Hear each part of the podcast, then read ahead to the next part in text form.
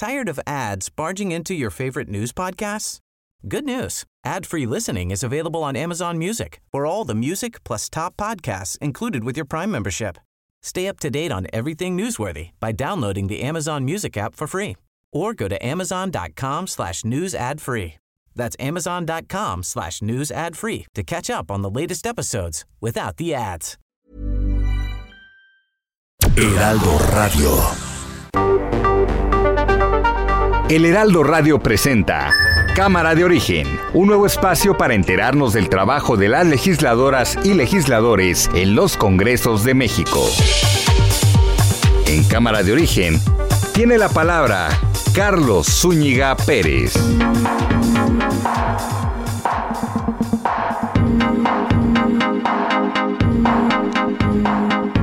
En punto, tiempo del centro de México. Gracias por acompañarnos en esta emisión, nueva emisión de Cámara de Origen. Les habla Carlos Zúñiga Pérez.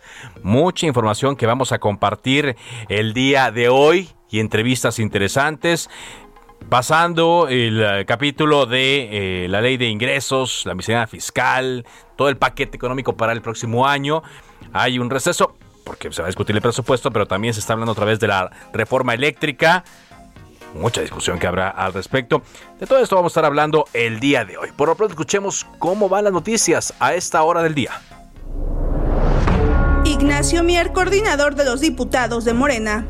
La Escuela de Economía se dejó dominar por lo que defiende el, el, ITAM. Yo les propondría mejor que hicieran una marcha, que se avivaran, pacífica desde luego para nada afectar la autonomía o querernos nosotros inmiscuir. Ya va a venir el cambio de rector y quienes deciden, me va a decir formalmente el Consejo Universitario. Sí, ¿cómo no? Formalmente. Pero pues, hay un grupo hegemónico que encabeza el doctor Narro. Si él puede expresar, probar que fue torturado, que está amenazado y que por eso ha guardado silencio, si es que existe otra versión, el Estado mexicano lo protegería, porque a nosotros sí nos interesa mucho el que no haya ninguna duda sobre este lamentable asesinato de Luis Donaldo Colosio con todo respeto, no tienen información de lo que se está haciendo en México. Acabo de enviar una carta al presidente Biden para fijar nuestra postura. Diría entonces que es falso que se vaya a disparar estas emisiones de carbono y que se vaya a aumentar de una manera muy importante el costo de la producción eléctrica. Es falso y no suena lógico, suena metálico.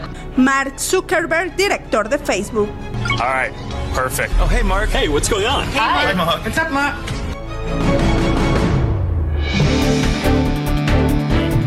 Ahí escuchamos a Mark Zuckerberg después de dar un anuncio importante el día de hoy porque Facebook, cuando menos la holding de Facebook va a cambiar de nombre, ya no se llamará así como la red social que hemos conocido toda la vida, sino que llegará un nuevo nombre, Meta.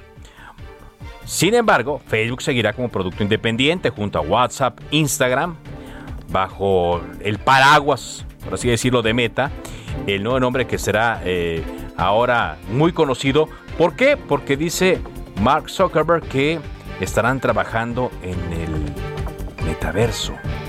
Es una eh, nueva apuesta hacia una plataforma emergente centrada en la realidad virtual metaverso de Facebook y ahora se va a llamar Meta, pero seguirá existiendo Facebook, seguirá existiendo Instagram y seguirá existiendo eh, WhatsApp, aunque a veces se caiga. Tras el anuncio de ayer de Volaris, que dice va a operar con dos vuelos en el aeropuerto internacional Felipe Ángeles, ubicado allá en el municipio de Zumpango. Hoy la aerolínea Viva Aerobús ratificó que también van a operar según el director general de la aerolínea, Juan Carlos Suazua, ya había dicho que sí iban a estar allí. No tienen todavía los vuelos, pero es un hecho que estén en ese punto. Jorge Suriel renunció como titular de la Fiscalía de Guerrero Jorge Suriel de los Santos, a pesar de contar con el respaldo de la gobernadora Evelyn Salgado para permanecer en este cargo. ¿Qué fue lo que vio? ¿Qué le dijeron? Misterio todavía. El fiscal de investigación territorial de la alcaldía Escapotzalco, Grimaldo Gerardo Cajero Morales, fue detenido por su presunta responsabilidad en los delitos de falsedad de declaraciones y falsificación de documentos.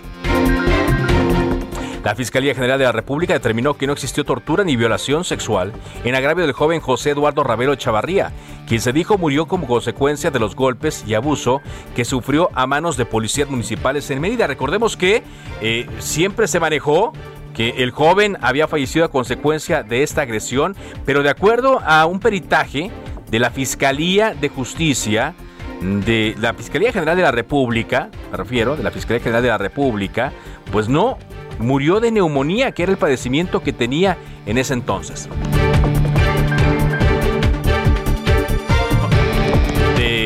también estoy recibiendo esta información acerca de que México México registró 46% más de muertes durante el primer año de la pandemia. El Instituto Nacional de Estadística, Geografía e Informática divulgó hoy datos sobre las muertes registradas en México en 2020 y después de revisar eh, datos del registro civil, los servicios médicos forenses y los cuadernos estadísticos de las agencias del Ministerio Público, hay una cifra de fallecimientos de 1.086.743 personas.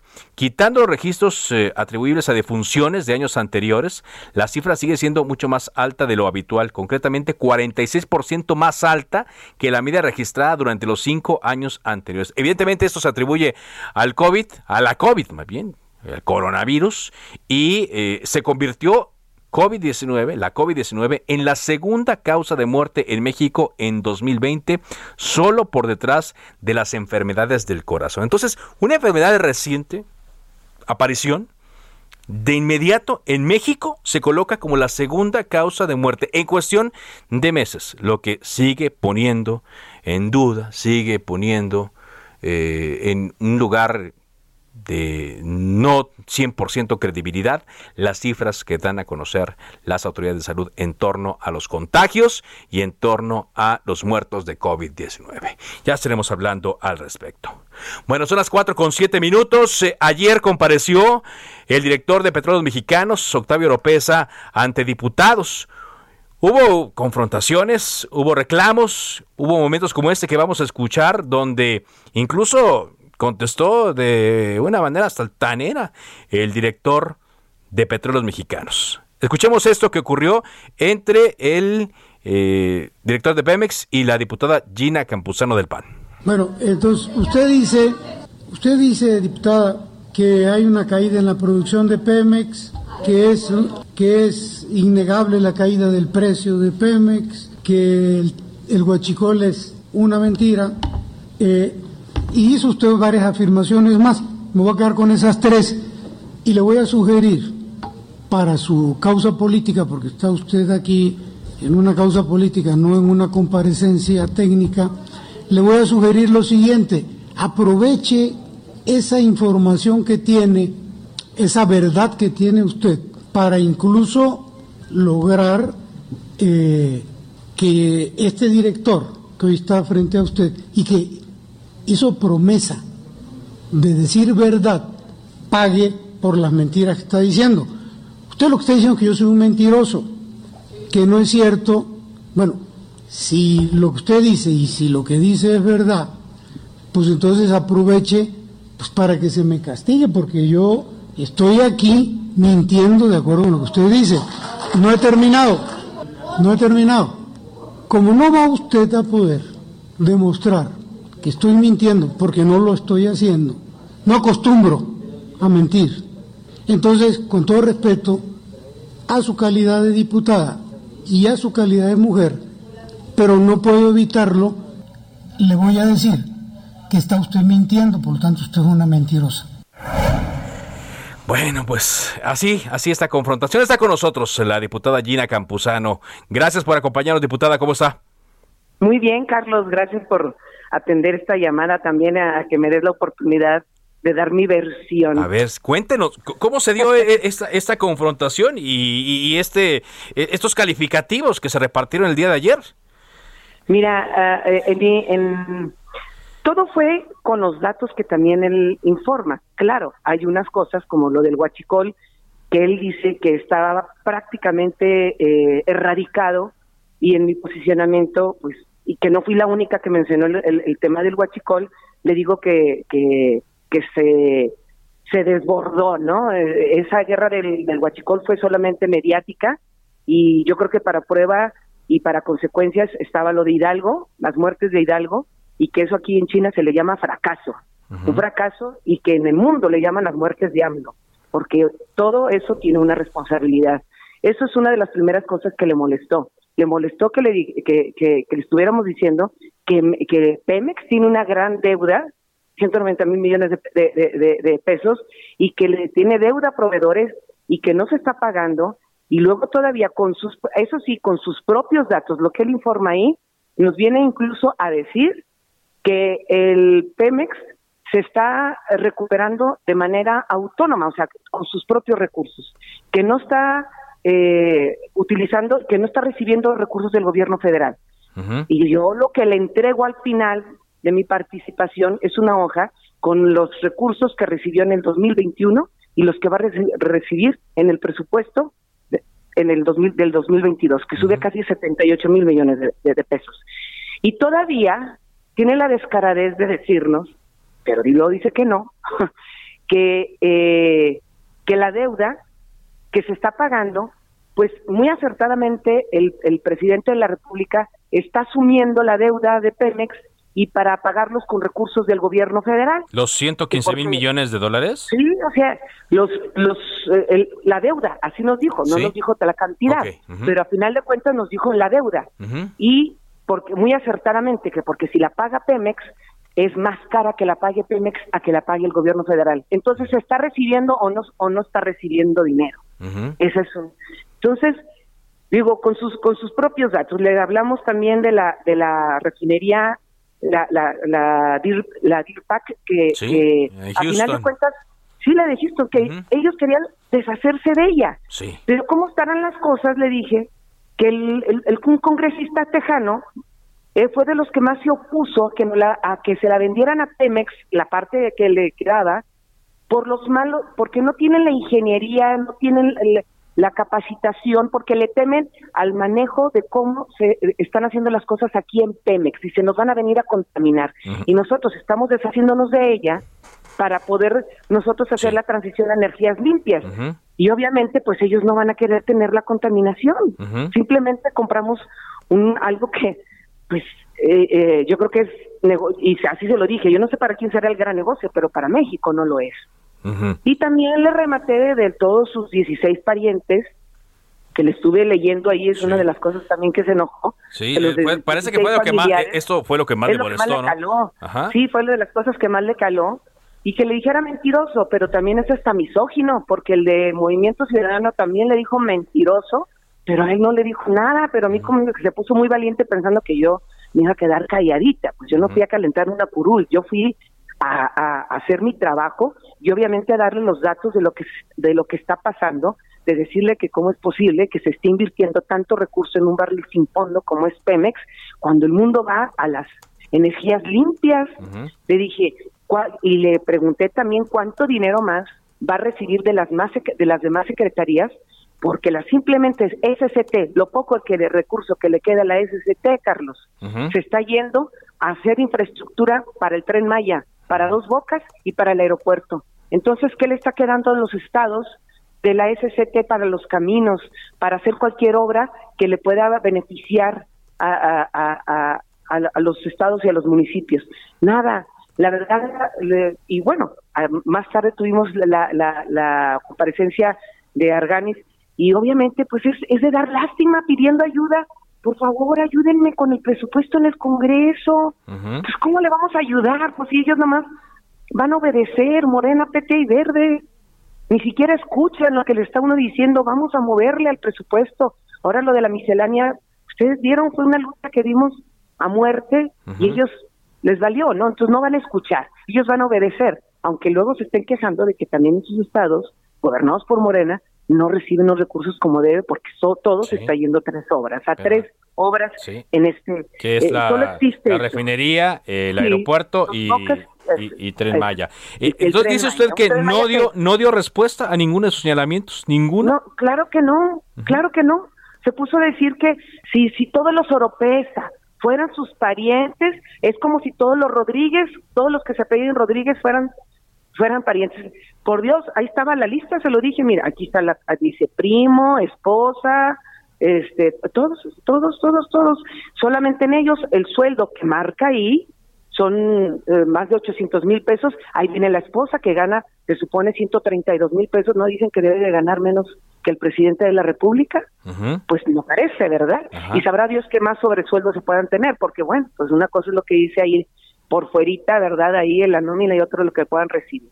Entonces, pues mira, Carlos, este, eh, cuando se va a una comparecencia, pues ellos van a escuchar y entender que no le vamos a ir a echar porras. Las porras sí estaban ahí, unos diputados de Morena y del Verde y del PT echando porras y diciéndonos a nosotros como si fuéramos verduleras. No, nosotros vamos a hacer nuestro trabajo y en cualquier eh, audiencias que ustedes, comparecencias, la historia y ustedes como, eh, como comunicadores lo saben, se han aguantado y han escuchado hasta cosas peores. Y la verdad, el comportamiento del director fue lamentable y misógino. Lamentable y misógino el comportamiento. Ya le habían dicho, ya le habían dicho mentiroso y que dijo, con esta me desquito, ¿verdad? Pero bueno, yo dejada no, me, no soy. Dime una cosa, entonces, ante esta respuesta y ante lo que hemos visto con estos funcionarios, eh, usted lo, señala, el director de Pemex, el, el, secretario de SCT, lo vimos con el secretario de Salud y otros secretarios, pues entonces mucha gente se pregunta, ¿qué caso tienen la las comparecencias, eh, diputada? Mira, mínimo que la gente se esté dando cuenta de lo que está sucediendo.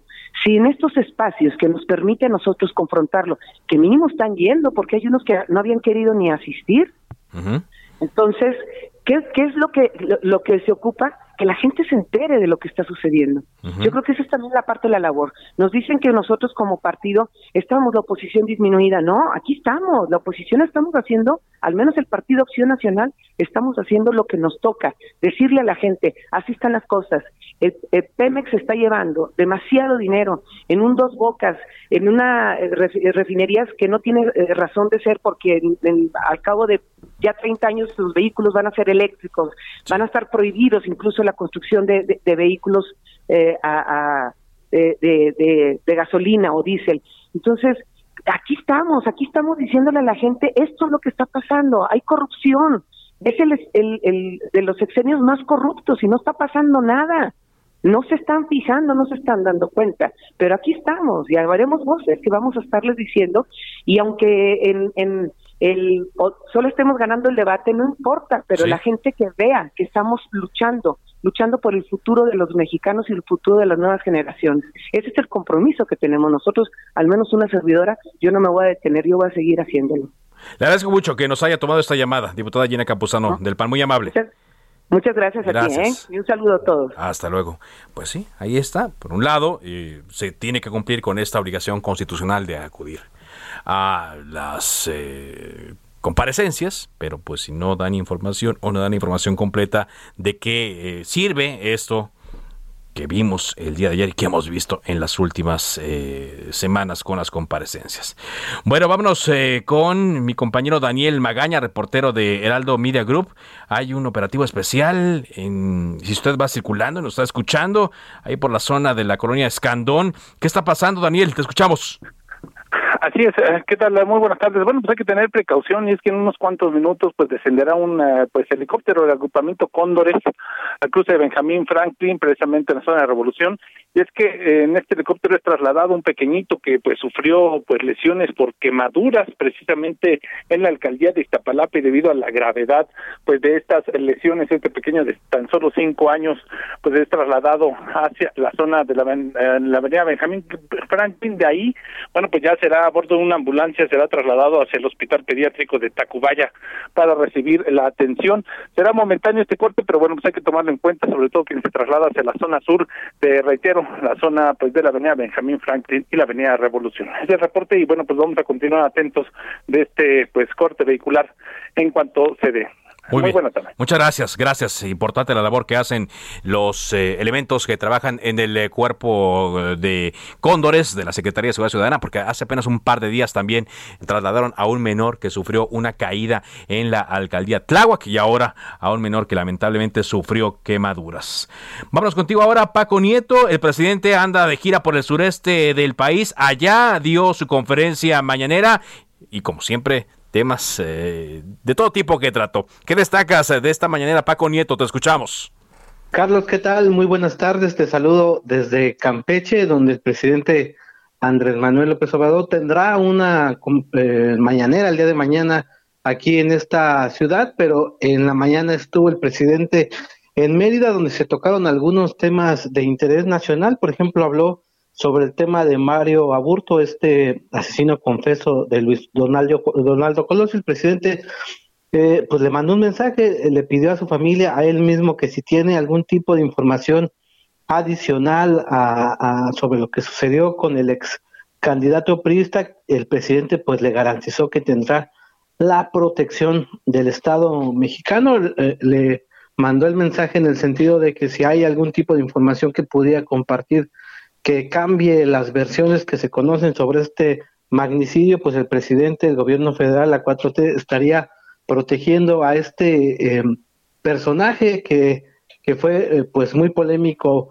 a mediados de los noventas, el presidente eh, acompañado también de la secretaria de Seguridad Pública, Rosa Isela Rodríguez, explicaron que pues no está incomunicado, como lo habían dicho sus familiares de aborto, y bueno, pues el presidente lanza este mensaje para que eh, eh, Aburto dé algún tipo de nueva declaración. Y el presidente también habló sobre el tema de la UNAM. Una vez más el presidente criticó eh, el modelo educativo y la forma en cómo se está llevando las cosas en la máxima casa de estudios.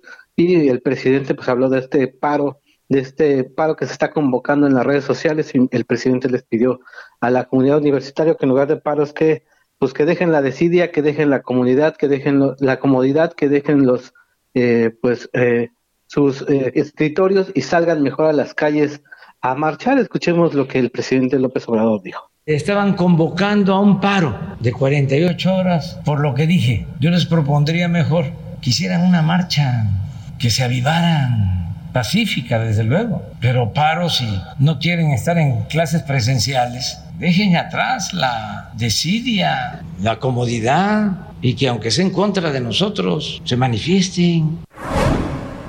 Y bueno, Carlos, esto es lo que ha sucedido el día de hoy. El presidente está haciendo un recorrido eh, en el, por el aire, eh, eh, recorriendo el, tren Maya.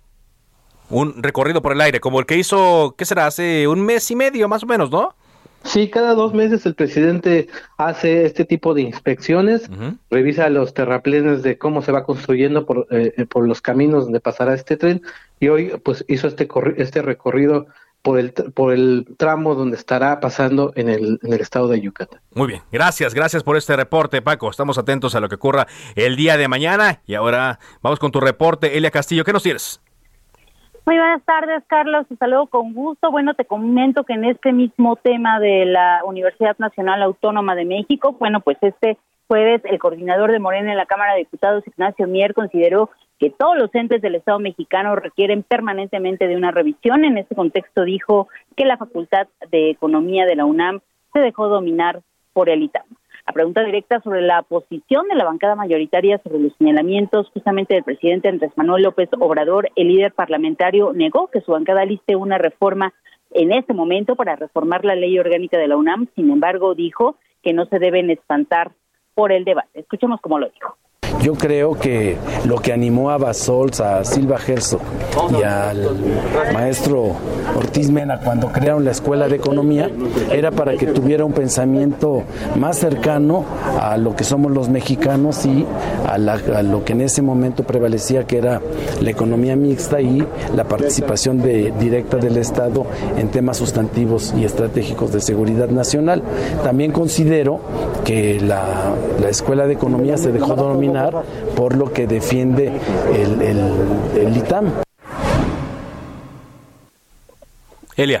Carlos, eh, comento que este jueves también el titular de la Auditoría Superior de la Federación, David Colmenares, pues entregó la segunda parte de eh, los eh, los informes parciales de la cuenta pública 2020 y en ella pues advirtió que la fiscalización superior no debe ser rebasada ante el surgimiento de modalidades sofisticadas de corrupción como son los Pandora Papers. Durante su mensaje a los integrantes de la Comisión de Vigilancia de la Auditoría aquí en la Cámara de Diputados, pues el, eh, el funcionario, el perdón, el auditor superior dijo eh, que se deben, que se están realizando las investigaciones necesarias para poder eh, pues explotar esa información que se dio sobre estos paraísos fiscales. Ese es el reporte que te tengo. Gracias, muchas gracias Celia. Atentos a esto que salga desde la auditoría. Vamos a una pausa, regresamos con más a Cámara de Origen por el Radio.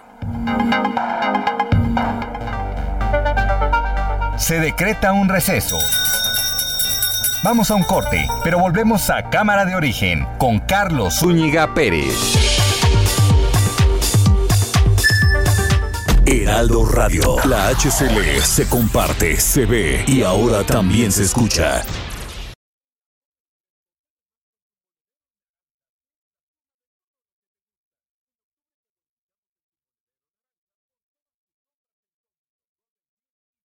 Heraldo Radio. La HCL se comparte, se ve y ahora también se escucha.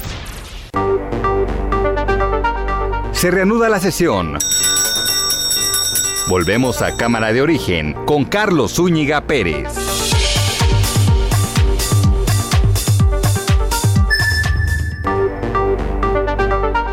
Contacte a Carlos Zúñiga Pérez en Twitter, Facebook e Instagram como arroba carloszup.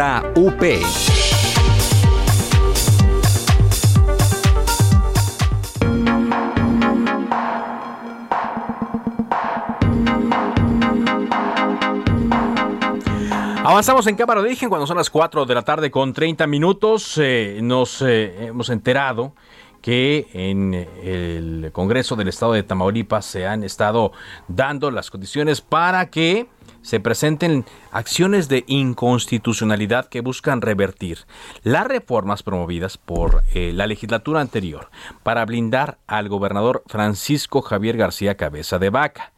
Es decir, la fracción de Morena en el Congreso de Tamaulipas está eh, llevando a cabo estas acciones. Por eso le agradezco que, una vez más, y para entender Tired of ads barging into your favorite news podcasts?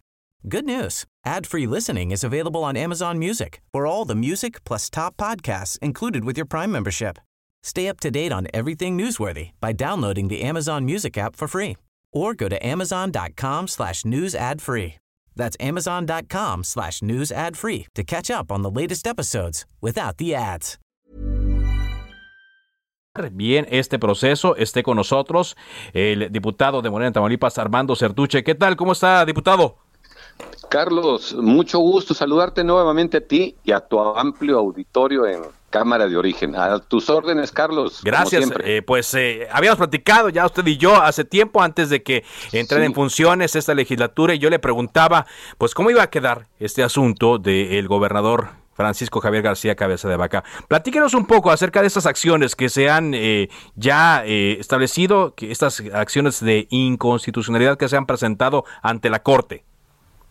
Sí, este Carlos, aprovecho para comentarte que en el contexto que se tiene en Tamaulipas sobre el pronunciamiento que se hizo del desafuero para el gobernador y toda la película este extrajudicial que se ha seguido llevando todo esto, donde estamos este, urgiéndole nosotros, te lo comento un poquito en contexto lo que te comento en este momento. Este, hemos pedido a, la, Suprema Corte de Justicia que este porque se liste el asunto y se resuelva lo más pronto posible al parecer lleva buen camino eh, en la Suprema Corte de Justicia esta esta solicitud.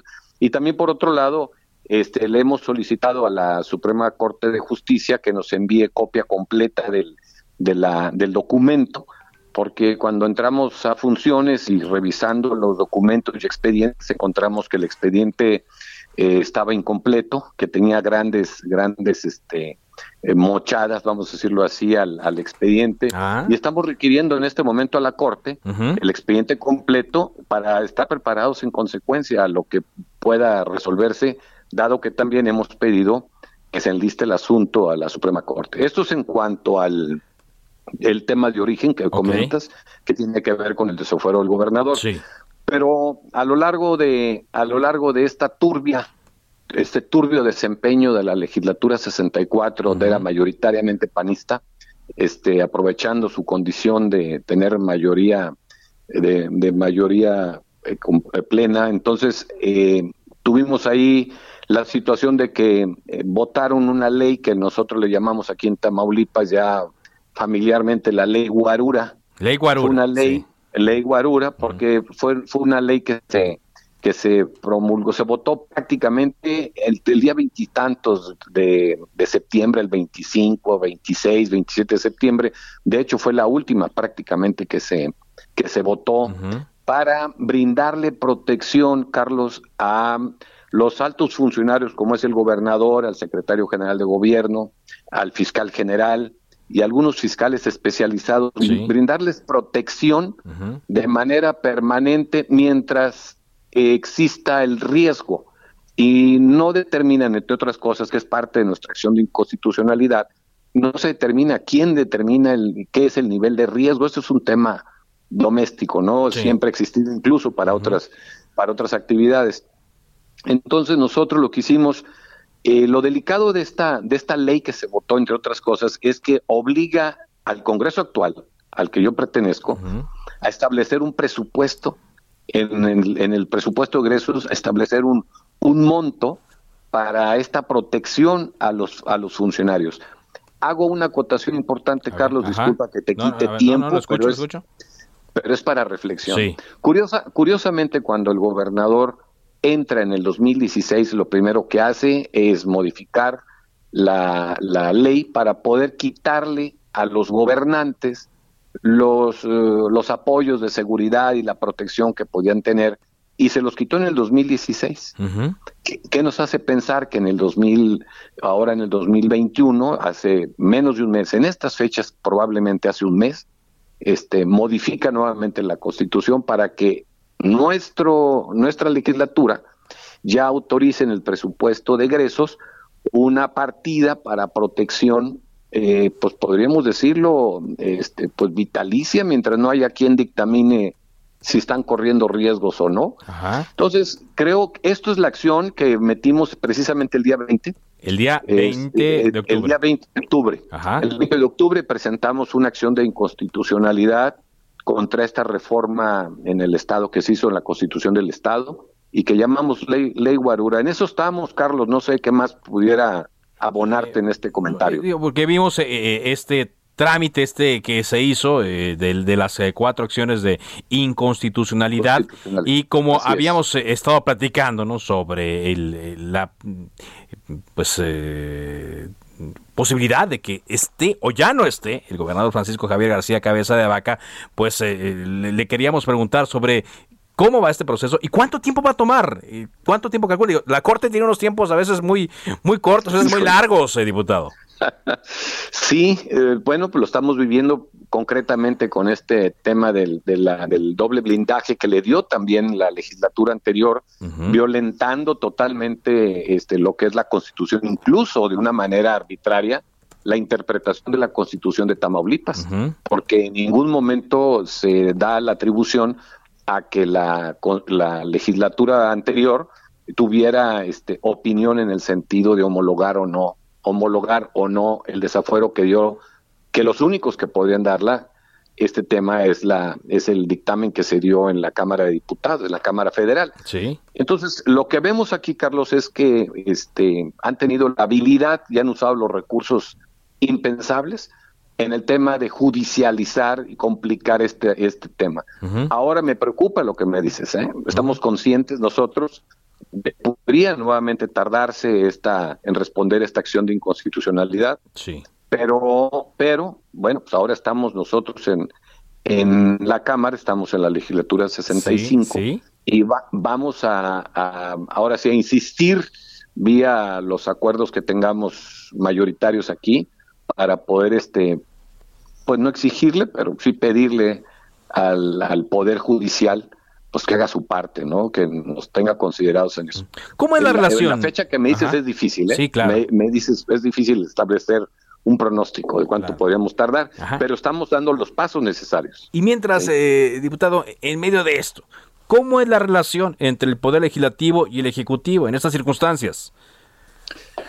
Este, bueno, pues ha sido respetuoso. El, el, ciudadano gobernador asistió a la toma, a la, al inicio del periodo de sesiones. ahí le, fue, duro, ¿no? Porque le, le, lanzaron ahí algunos compañeros algunas arengas, ¿no? Pues nada, nada que, nada que no sea cierto, ¿verdad? Este, que podría, que puedo abonar en, en, en materia lo que pronunciaron algunos de mis compañeros. Este, aquí el tema, el tema de, de, la persecución política que se dio durante la campaña fue real. Pregúntaselo a la alcaldesa nueva de Nuevo Laredo, al alcalde de Reynosa, al alcalde de Matamoros, este, el mismo alcalde de Madero, el de Victoria. Todos tuvieron de alguna manera mucha presión judicial sobre esto. Todos anduvieron amparados.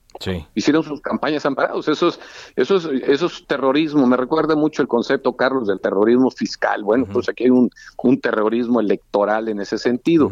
Y vaya, que Tamaulipas tenemos ahorita un, un gran eh, este enfrentamiento, conflicto en el en tema de lo que es este, los tribunales electorales en Tamaulipas. Están en plena revolución en este momento. Por lo mismo, preparándose o cuidándose o defendiéndose del proceso electoral del 22. Entonces, hemos, hemos acuñado mucho la frase esta de que no es el IETAM, sino que es el IEPAN. Este, ¿Así tal cual? Así tal cual es el IEPAN, así se ganó el mote. Y en, e, en, ese sentido, Carlos, pues, ¿qué te podría decir? La, la relación ha sido respetuosa, cordial no te la podría decir porque no lo he vuelto a ver yo al, al, al, gobernador, al, a la cabeza del poder ejecutivo. He tenido una intensa relación aquí de trabajo con el representante de ellos en la, legislatura, con el licenciado, con el diputado este, Luis René Cantú. Este, literalmente yo interpreto pues como representante o vocero de ellos en, los intereses del PAN en Tamaulipas, pues lo interpreto a él. Y básicamente con él es que hemos tenido situaciones este, de debate y de discusión. Quiero aclarar, Carlos, que muy respetuoso siempre, pero, pero bueno, no ha sido fácil, ha sido tironeado, pero el trato particularmente con, con, las autoridades que puedan representar los intereses de Acción Nacional. Lo tengo yo con el diputado coordinador de su fracción parlamentaria y no he tenido mayor trato con funcionarios y con el propio gobernador del estado. No, hay ese acercamiento, no hay acercamiento. No hay mayor trato. Y bueno, también es en los últimos días, y es conocido por varios, pues eh, que se dio eh, eh, esta circunstancia donde se relacionaba al gobernador. Bueno, hay una relación familiar política con el nuevo dirigente de, de Morena. Entonces decían, ¿cómo que el líder de Morena en Tamaulipas es cuñado de Francisco García Cabeza de Vaca? Estoy hablando de José Ramón Gómez Leal. Sí, mira, José Ramón Gómez Leal es este, ese ahora sí como podríamos decir paisano mío, somos de Reynosa los dos, lo conozco bien, yo lo apoyé inclusive en algunas campañas políticas, porque pues en, en la medida que a mí me consta, pues sí hay, no, no, no sé si un conflicto, pero hay un distanciamiento ahí en la, en las posiciones personales políticas. Eh, José Ramón posteriormente le dieron la confianza de ser el delegado de los programas federales, del, de, delegado de, las, de, la, de la Secretaría de Bienestar. Este, pues trabajó muy fuerte y finalmente, ahora que ya entregó la delegación, se le asignó una tarea política eminentemente. Sí. Y pues ahí yo más bien creo que es una decisión nacional que estén viendo allá el, nuestro presidente Mario Mario Delgado en ese sentido. Entonces, eh, nosotros lo que estamos haciendo es nuestra chamba, nuestra parte, confiando en que al final del día el trabajo político que está elaborando se refleje. No es exactamente eh, dirigente del partido. ¿eh? Ah, ahí, ahí hay otra persona que es dirigente, pero la labor de organización, de estructuras y cosas de este tipo, pues bueno, que recayeron en, o se le dieron como comisión. Es una, tiene una posición, ¿cómo te podría decir? Especial ahí, de una función especial. y este pues estamos también, también te lo digo, vigilando muy de cerca el desempeño para ver que podamos tener la, la pues las mejores las mejores resultados ahora en, en el próximo proyecto político, el proyecto del 22. Que son las elecciones en junio. Son las elecciones en junio, sí, la primera semana de junio, Carlos, y es este solamente es una elección atípica porque solamente es para gobernador. No hay elección de diputados locales, no hay federales, no hay municipales. Solamente es la elección de un solo candidato a que debe ser este a la gubernatura del estado. Muy bien. Pues le agradezco mucho entonces que nos haya aclarado este asunto, diputado Armando Certuche, que nos diga más bien cómo va eh, el trámite de estas acciones y si le parece, más adelante actualizamos la información. Carlos, estoy a tus órdenes como siempre. Gracias por tu cordialidad y un saludo a todo el auditorio Cámara de Origen. Muchas gracias, el diputado Armando Certuche de Morena del Congreso del Estado de Tamaulipas. Avanzamos con la información. Aquí está con nosotros Ángel, Ángel Arellano. ¿Cómo estás? ¿Qué nos tienes, Ángel? ¿Cómo andan las redes? ¿Cómo anda la web? Carlos, gracias. Muy buenas tardes. En esta tarde, eh, las redes sociales, en Twitter, es tendencia Mark Zuckerberg por el anuncio que hizo por la mañana. Resulta que le cambió el nombre a su empresa, a su emporio. Pues eh, este anuncio se hizo durante un encuentro de desarrolladores. Es una reunión en donde aprovechó para dar a conocer que ahora se llama Meta, su consorcio. es, un viraje que da, digamos, hacia el metaverso, como él mismo lo, lo, describió, que es una realidad paralela. De, vamos a, vamos a poner que va ahora a apostar por la realidad virtual. Yo creo que más que las explicaciones hay que esperar a que saquen, digamos, sus, nuevos productos o el nuevo paso que dará.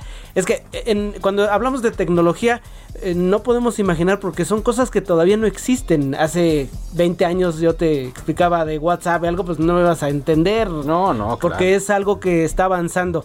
Así que hay que... ¿no?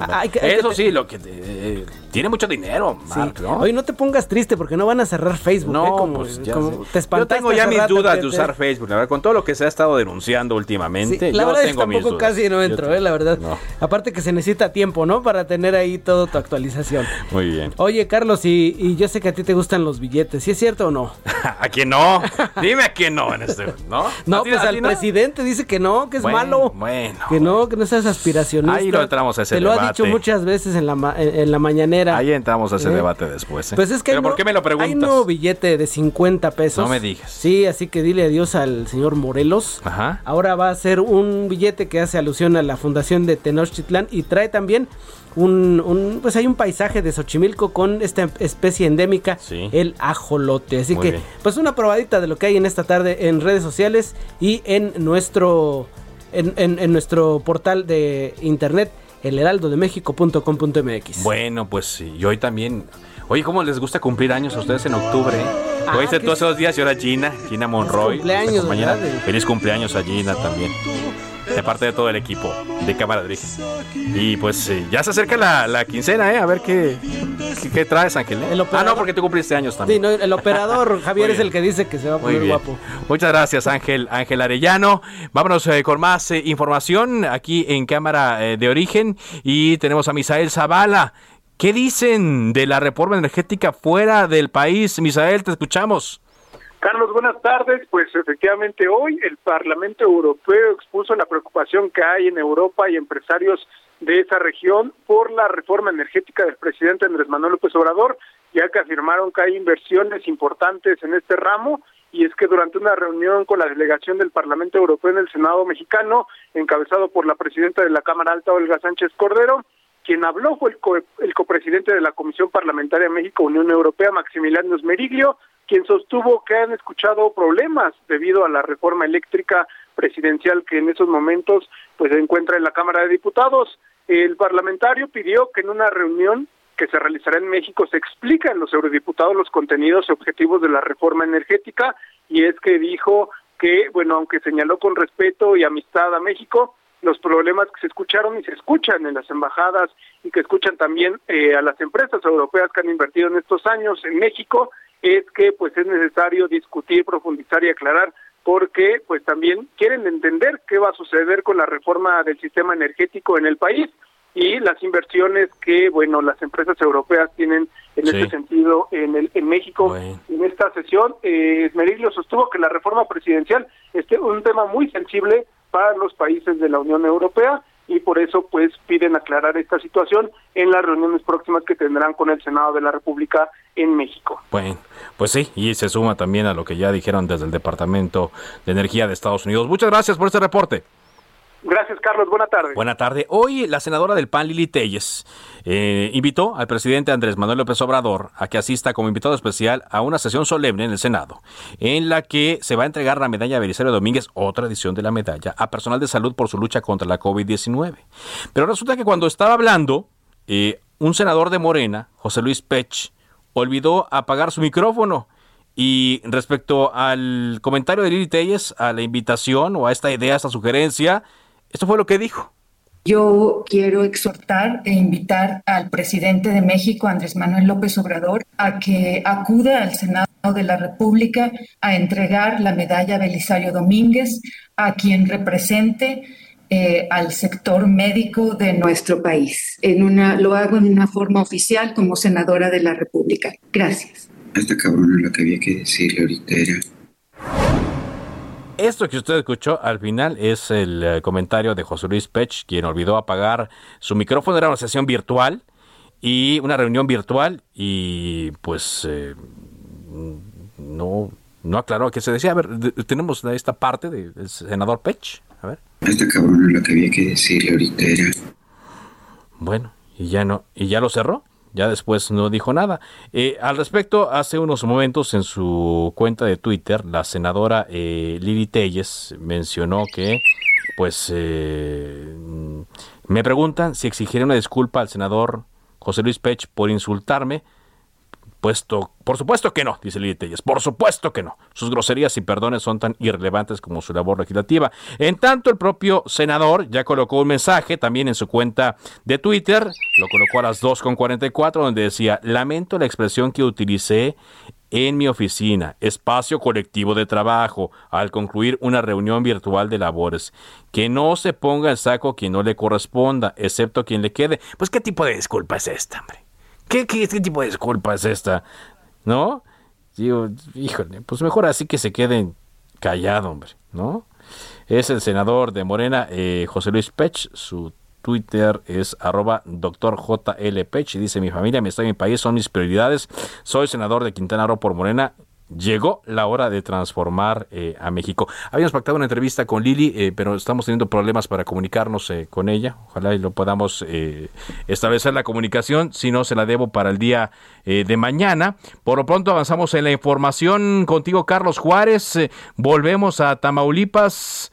¿Qué fue lo que se dijo allá en torno a un puente, allí en Tampico? Disputas entre Capufe, SCT, un diputado. Cuéntanos más, Carlos. Hola, ¿qué tal? Buenas tardes, qué gusto saludarte a ti y a todos los auditores. Te comento que efectivamente el diputado de Tamaulipas, Mon Marón, subió a la tribuna del Congreso del Estado para que, bueno, pues exhortar a la CAPUFE y a la Secretaría de Comunicaciones y Transportes para que den una información clara sobre lo que está pasando en el Puente Nacional de Cuota, conocido como Tampico, que conecta justamente a Tamaulipas con Veracruz. Expresó que el camino que siguió el exhorto anterior que hizo y a tanto a Capufe como STT para que realizaran un mantenimiento preventivo y correctivo al puente que une a estas dos importantes entidades. Entidades enfatizaba la importancia que tiene la misma infraestructura para el Estado y para los municipios que vienen siendo de Tampico y la zona conurbada, incluyendo Pueblo Viejo y Tampico Alto, así como la urgencia de mantenerlo en buenas condiciones. Ante ello, subió a la tribuna para saber qué es lo que está pasando en este puente, porque ya tienen aproximadamente dos meses que se realizan reparaciones principalmente en los tirantes, en los 44 tirantes que tiene este puente. Sin embargo, no se sabe o no se tiene tampoco la información correspondiente por parte de la Secretaría de Comunicaciones y Transporte. Te comento que un servidor también ha querido tener información a través de esta dependencia federal, pero pues no no son claros en los informes que se dan sobre la condiciones en que está este puente. Así la información desde Tamaulipas, Carlos. No, bueno, pues así, así como. Y luego dicen, bueno, ya mejor no comento. Muchas gracias, gracias por este reporte. Un abrazo. Muy amable por, por esta información y avanzamos en Cámara de Origen con más datos desde el Congreso del Estado de México. Hay eh, información que se está dando por parte de los legisladores. Gerardo García, corresponsal de Heraldo Media Group. Te escuchamos. Hola, ¿qué tal? Muy buenas tardes. Te saludo a ti al auditorio de casi 500 iniciativas que la 60 a la 61 legislatura mexiquense. Apenas 84 no, eh, no se dejarán precluir, es decir, el 17% serán rescatadas y se dará continuidad a los trabajos. Del anterior universo son nueve del Ejecutivo Estatal, entre ellas la creación de dos nuevos penales en Otumba e en o la venta de inmuebles para el ICEMIN. Para el caso de las fracciones parlamentarias, Morena recuperó 28, PRD 20 y PAN 14, los temas que les interesan a los morenistas son el desafuero y las licencias permanentes. Los trabajos ya podrán comenzar la siguiente semana, luego de que se instalaron las 43 comisiones, 36 ordinarias y 7 especiales, así como 5 comités. El reporte que les tengo. Gracias, muchas gracias. Por cierto, una de las iniciativas del grupo parlamentario de Morena es para regular el servicio de grúas en el Estado de México.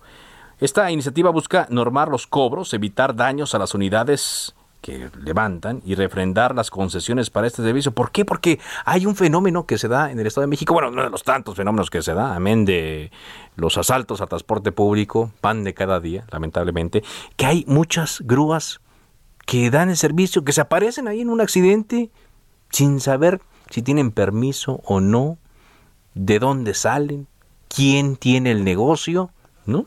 no hay. Por eso, la iniciativa también busca delimitar el territorio de operación de los concesionarios, transparentar accesos eh, de los vehículos a los depósitos y revisar el otorgamiento, operación y revocación de las concesiones. Bueno, esta ya se encuentra esta iniciativa en las comisiones de comunicaciones y transportes y de planeación y gasto público y de finanzas públicas. De esta forma llegamos a la parte final de Cámara de Origen. Gracias por habernos acompañado en este día jueves. Quédese en Heraldo Radio. Viene Javier Solórzano con referente informativo. Por ahora es cuanto. Buenas tardes.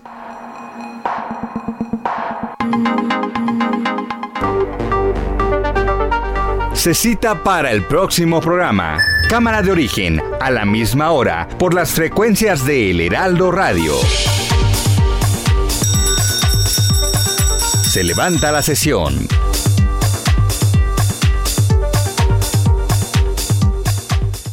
Heraldo Radio. La HCL se comparte, se ve y ahora también se escucha. ¿Tired of ads barging into your favorite news podcasts?